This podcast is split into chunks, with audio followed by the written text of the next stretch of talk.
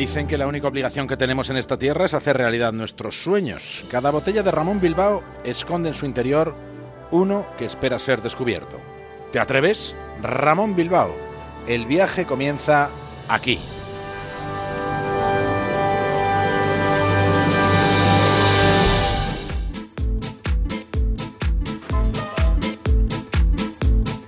Emprendemos viaje desde una estación de radio que tenemos dentro de un faro en el Cantábrico. Así que lo siguiente en la brújula es una conexión con Punta Norte, con Javier Cancho. Y en el capítulo de hoy, ¿qué pasó en Isla Floreana? ¿Qué sucedió en las Galápagos?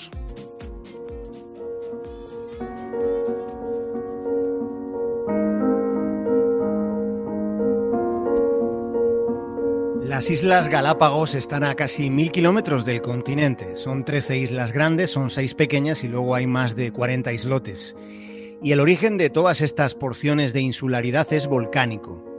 Las Islas Galápagos fueron descubiertas en 1534 por el barco en el que, en el que estaba viajando el monje dominico Fray Tomás de Berlanga.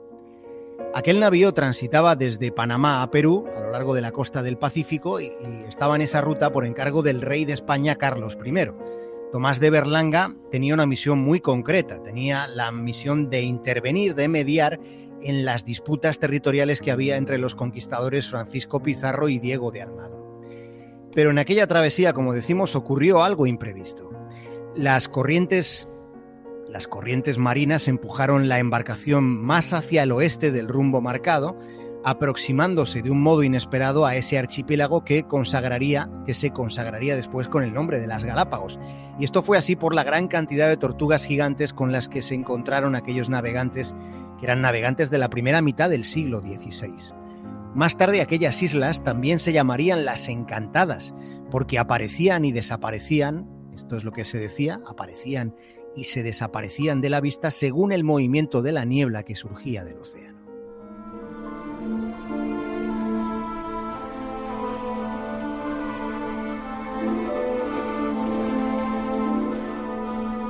Año 1929.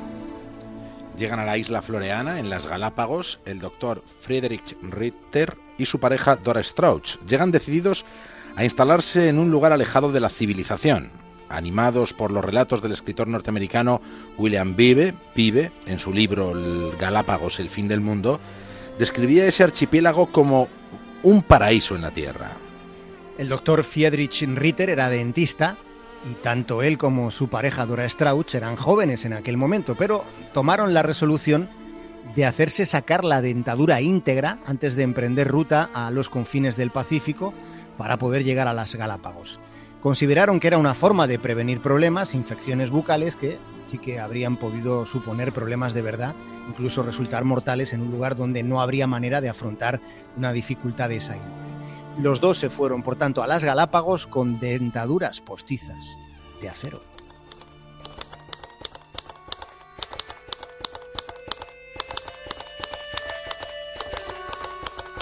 Esta es una historia de búsqueda del Edén y de crímenes sin resolver, sobre los hechos de los que nos vamos a ocupar ya empezó a escribirse durante la década de los 30 del pasado siglo XX.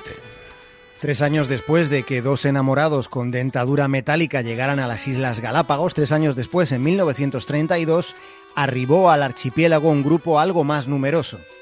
Se establecieron también en Isla Floreana otros colonos, influidos por la gran difusión que en la época tuvo el libro de Bidet, pero algo influyeron también los numerosos artículos dedicados a a, la aventura de Ritter y Strauch que se escribieron en Alemania. Los nuevos colonos eran la familia Bittmer, que procedía de Colonia. Margaret estaba embarazada cuando llegó a las Galápagos, pero no fueron los únicos en interesarse por aquel paraíso.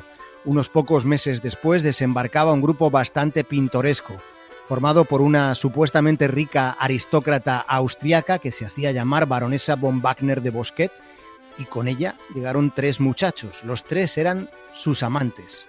La baronesa llegó con el glamuroso propósito de construir en Isla Floreana un fabuloso hotel de lujo.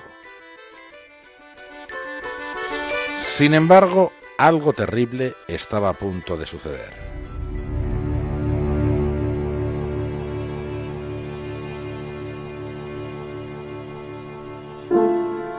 Con la llegada de la baronesa, la convivencia se fue degradando. Según se cuenta, llegó el tiempo de las intrigas y los celos entre los habitantes de la isla. Y tras el tiempo de las conspiraciones, se precipitaron lo que podemos llamar los instantes de la sangre. Tres grupos distintos, tres intereses diferentes, y hubo muertos, y hubo desaparecidos. ¿Quiénes fueron las víctimas? Pues a esa pregunta es a la que ahora vamos a intentar dar respuesta.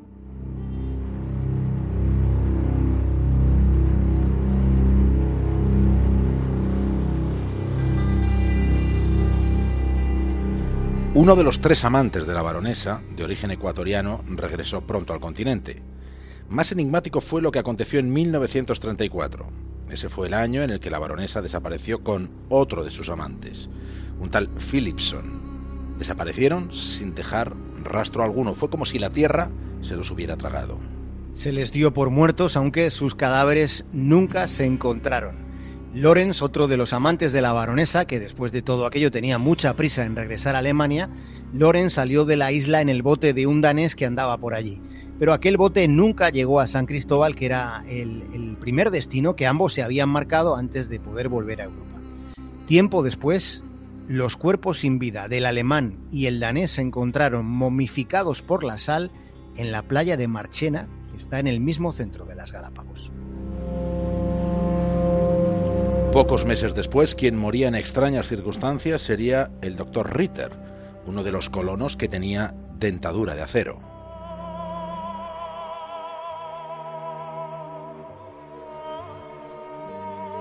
Y el doctor Ritter murió envenenado. Su pareja dijo que había comido carne en mal estado, aunque otros habitantes de la isla aseguraron que el doctor Ritter era un consumado vegetariano. Dora Strauch, la pareja del doctor Ritter, se marchó a Estados Unidos y se dice que allí sacó rendimiento económico a toda la historia de estos bohemios que colonizaron una isla desierta. La isla fue visitada por varios periodistas durante los 10 años siguientes. Eran informadores que incluso llegaron a pagar dinero para obtener información, relatos sobre lo ocurrido, porque aquellas historias fascinaron a los lectores alemanes y estadounidenses. Era como un culebrón exótico y por entregas. Al final de los tres primeros grupos de colonos que llegaron a Isla Floreana, en las Galápagos, solo el matrimonio Bittner sobrevivió a los infortunios. Los Bittner sospecharon que Lorenz, uno de los amantes de la baronesa, fue quien asesinó a la dama y a Philipson. También dieron por hecho que Dora había matado a su propio compañero. En cambio, Dora Strauch, en los relatos que hiciera en Estados Unidos, lo que sostuvo es que, es que fueron los Bittmer quienes se cargaron a la baronesa y al tal Philipson mientras que su pareja, decía ella, murió intoxicado. Lo que de verdad sucedió, probablemente, nunca lo sabremos.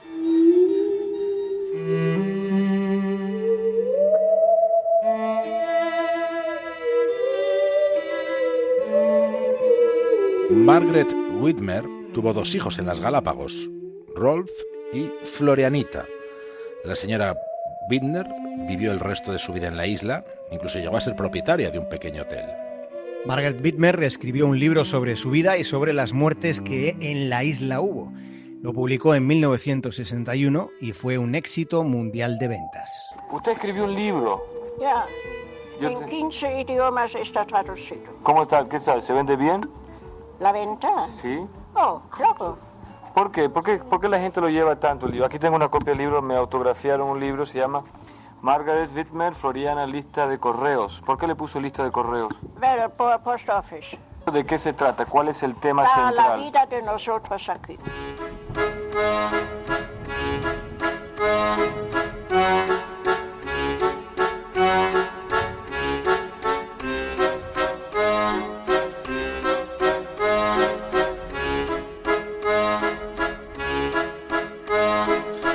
Hemos escuchado la voz de Margaret Whitner. La señora de Floreana murió en el año 2000 a la edad de 95 años. Se fue de este mundo después de una larga vida, larguísima, y de quizá algunos secretos, unos cuantos, no del todo desvelados sobre aquellos crímenes y desapariciones que fueron a ocurrir en los años previos a la Segunda Guerra Mundial, lejos de cualquier atisbo de civilización en uno de los confines del mundo. Allí en las Galápagos, en la isla Floreana, hubo intrigas sexuales, muertes violentas, extrañas circunstancias, y una de estas historias sin un punto final.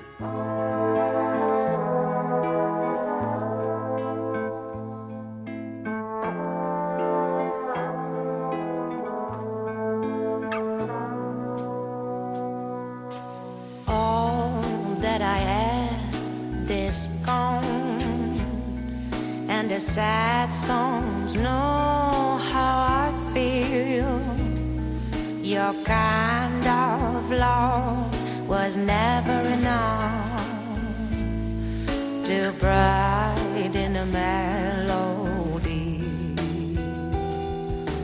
All that I Hasta mañana, Javier Cancho. Un abrazo grande, David el cura. Back my bags and just disappear.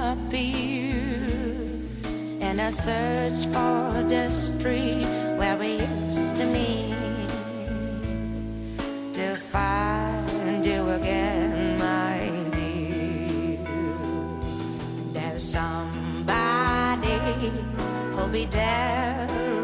brain be the blood in my veins as I sing. When I hear the sound of the underground, it will bring you back to me. All that I have is here. I would sing and dance. In the heat of the night that you left my side. Now London started to